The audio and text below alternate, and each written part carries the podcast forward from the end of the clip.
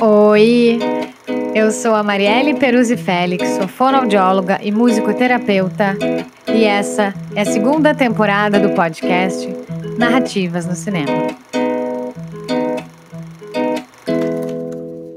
Se tu tá chegando agora, deixa eu te contar. Esse podcast é independente, é composto de leituras em voz alta de textos meus relacionando cinema brasileiro, fonoaudiologia, psicanálise, sujeitos, sociedade e cultura. E além dos episódios em voz alta, nós teremos também convidados para encontros debates. O Narrativas no Cinema tem uma playlist no Spotify com as músicas referenciadas nos episódios. Tu também pode nos acompanhar no nosso canal do YouTube. Nós temos parceria com a Sulflix, que é o primeiro streaming exclusivo de conteúdo gaúcho. E hoje, no episódio 26, eu vou ler para vocês o meu texto Existência, Closes Enquadramentos. Filme Depois a Louca Sou Eu. Hoje eu vim para falar de saúde mental, de existir, de ansiedades, de crises, medos, família, infância e vida adulta, insegurança, sociedade, cobranças e crenças que são passadas por nossas famílias e pelo meio que vivemos nos lançam muitos olhares de expectativas e sentimos que precisamos atuar numa sociedade que nos pede mais e mais. Assisti ao filme Depois a Louca Sou Eu, que é baseado no livro homônimo de Tati Bernardi e que tem como personagem principal Débora Falabella.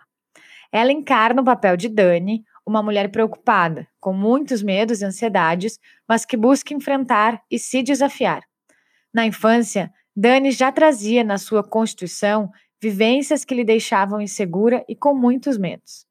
Entre outros aspectos, é difícil não se identificar com algumas cenas e momentos vivenciados por ela e com questões levantadas que também vivemos e passamos dentro das nossas cabeças e expectativas e cobranças sobre quem podemos ser, o que podemos fazer nesse mundo que nos captura e que nos exige atuações.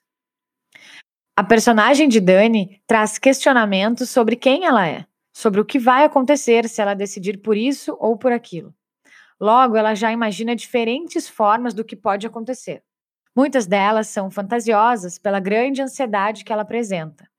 Conforme vamos conhecendo a personagem, vamos acompanhando algumas temáticas levantadas pelo filme, como medicação e exagero em seu uso, desequilíbrio emocional, crises e conflitos, familiares, amorosos e profissionais. Dani busca por diferentes terapias para se encontrar, para se entender, para se encarar e sentir sua existência. Ao mesmo tempo em que ela se mostra frágil em algumas situações, também se coloca forte, enfrentando, por exemplo, a relação com sua mãe e tudo o que isso traz, marcando seu espaço e a sua vida. No filme, conhecemos também como o comportamento de Dani mudou com tanto uso de medicação, sofrendo muitos efeitos colaterais pelo excesso do uso ou pela abstinência. Ao se cobrar e tentar cumprir prazos e o que esperavam dela, Dani se vê sem tempo para se escutar, para dizer não ao seu trabalho, para dizer não às suas cobranças internas e externas do que esperam dela e do que ela mesma espera de si. Em Depois a Louca Sou Eu, assistimos às ansiedades do mundo, os medos e desconfortos. Desafios no trabalho, uso de medicação para se acalmar, de mais medicação e de automedicação. Precisamos estar atentos e cuidarmos sobre a automedicação, que é tão numerosa em nosso país. O filme nos faz sentir nossa existência no que é de mais obscuro e que, em muitos momentos, fingimos nos enganar e manter as aparências, porque nossa sociedade nos pede performance e alegria mesmo que custe nossa saúde mental. No livro A Vida Mentirosa dos Adultos, vemos algo muito parecido com o que acontece também com a personagem de Débora Falabella. Acompanhamos a história de Giovanna e vamos entrando em seu mundo onde adultos mentem para ela desde a infância, ao passo que ela começa a mentir para as pessoas também, vivendo uma vida baseada em situações complicadas entre relações que a deixam exposta e insegura. Fátima Leilo Nardelli, em um texto seu, disse: Mais do que qualquer expressão artística, o cinema finge reproduzir a realidade, é uma vocação de origem.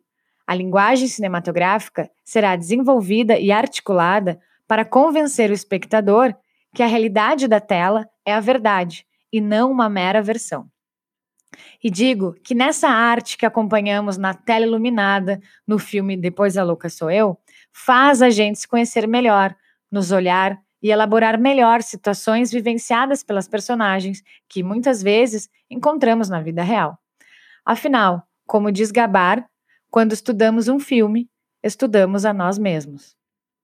O meio em que vivemos, cheios de planos, contraplanos, closes, enquadramentos e ao que assistimos e ouvimos, nos influencia e nos constitui. Nos transmite segurança ou insegurança, nos traz enfrentamentos, ansiedades e pressões. A busca e o encontro com nós mesmos é constante. E acompanhamos isso com Dani. Ela se busca nas diferentes terapias para se entender, para se escutar, para colocar para fora, para sentir.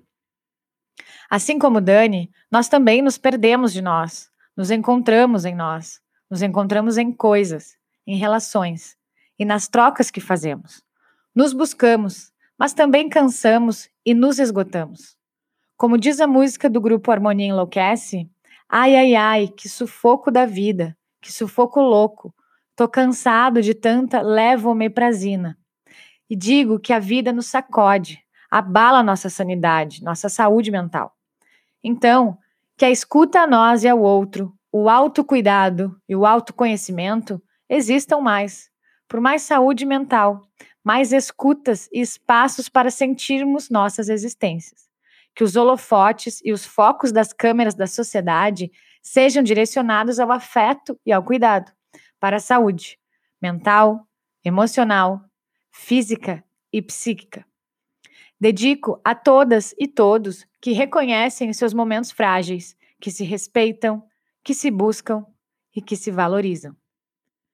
As minhas referências desse texto são A Realidade Trabalhada do Cinema, Fátima Arley Lunardelli, Correio da Poa, Psicanálise e Cinema, número 48, 1997.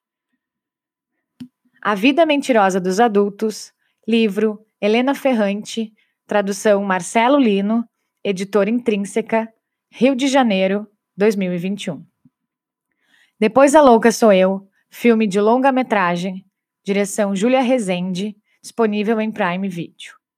Gabar, The Psychoanalyst at the Movies, International Journal of Psychoanalysis, volume 78, 1997. Sufoco da Vida, Harmonia Enlouquece, disponível em YouTube. Assim encerro e agradeço ao apoio do consultório Recomeçar e parceiros. Agradeço também ao apoio do Infância em Cena, espaço terapêutico, ao Diego Pires pela edição e mixagem, a Daniela Azevedo pela edição de arte e a Sulflix. Se tu quiser entrar em contato com a gente, mandar sugestões de filmes ou críticas, manda e-mail no narrativas no cinema podcast gmail.com ou nos segue no Instagram, no arroba Narrativas no Cinema. E a gente vai se falando. Esse foi mais um episódio do podcast Narrativas no Cinema. Até o próximo!